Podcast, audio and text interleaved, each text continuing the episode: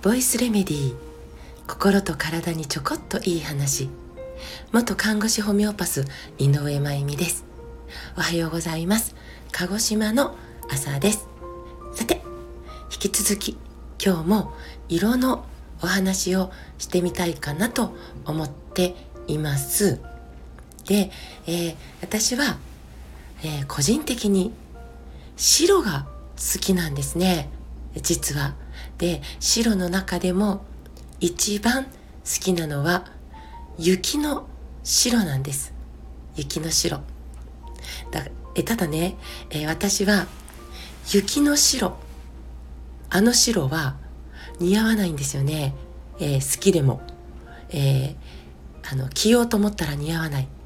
白にもいろんな白がありますから。だから私は、えー、少しだけ黄色みが入ったような白とかちょっとだけ曇ったような白い服を選ぶことが多いです。白大好き。そしてもう一つよく選ぶ色があってそれがまさかのピンクです。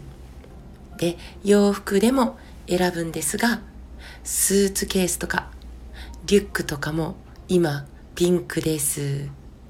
もうすぐパーコさんのようにもう全部がピンクになっていくかもしれませんがこれは冗談ですがピンクにもいろんなピンクがやっぱりあるんですよね。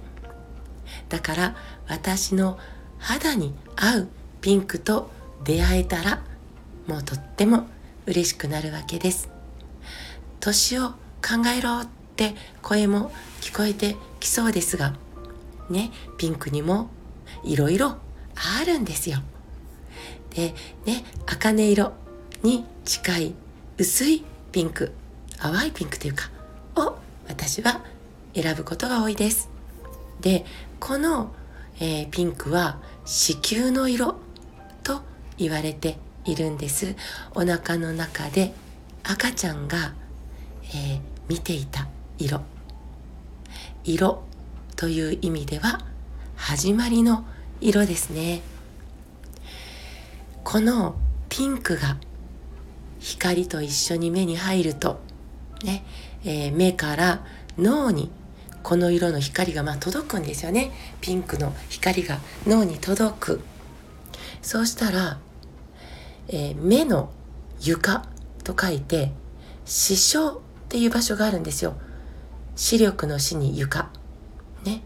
ここを刺激するんです。でこの視床視床下部っていうところは脳下垂脳の中のね脳下垂体とか消化体とかね。それから自律神経大事なここを統括しているとこなんで視床師匠株。だからここにピンク色の光が届くことでホルモン分泌が整ったりえ女性だと生理不順とか更年期症状とかそれが和らいだりすることがあるんです。やっぱり色は光光は薬ですね。昨日この話は、えー、昨日の朝の配信でさせていただいているのであ昨日じゃないな。一昨日か。ね是非合わせて聞いてみてください。でピンク色の服を着ただけで顔色が赤く明るく見えたりね若く見えたりするんです実際ね。えその意識が、あれ？いう意識が、嬉しいとか、え、なんか今日私、若々しく見えないみたいな、そのとっても幸せな感情が、ね、新陳代謝を復活させる。なので、本当にシミが消えちゃったり、シワが減っちゃったりするんです。白髪のおばあちゃんがねピンク色の淡いピンク色のセーターなんて着て歩いてるところを、まあ、見ちゃったら本当になんか見ているこちらもあらーって幸せになるし可愛いなーって思ったりこのおばあちゃん幸せなんだろうなって思えたりしますよね。自分が来たらこのことが自分自身に起こっちゃう。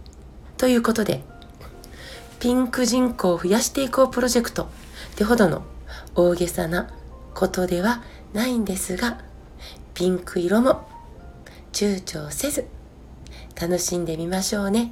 ピンクにもいろいろあるから。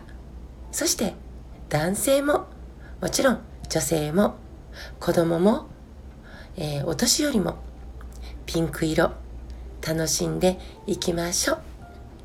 さてグッドアースストアさんから販売していただいている臓器シリーズ。大絶賛好評。自分で言ってしまう、えー、この臓器シリーズ。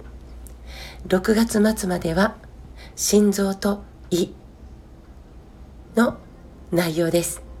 で販売させていただいてます。これからの季節とっても大事な臓器のね心臓なんてね、えー、まさにこれから大事なお話になってますのでぜひぜひ聞いていただきたいです。そして月が変わって7月からは腸と脳のお話になります。こちらもお楽しみにしていてください。コメント欄に情報を載せますね。そして色ということでもチャクラのお話ぜひこの夏休みの時間を使ってご家族で楽しく学んでほしいです。今になってね、えっと、思うんですけどこのチャクラの話子供の時から知っておきたかったって私自身が思うんです。夏休みの宿題に利用できるかもしれないです。なのでこちらの方もコメント欄に貼りますね。今日も最後まで聞いてくださってありがとうございます。明日またお会いしましょう。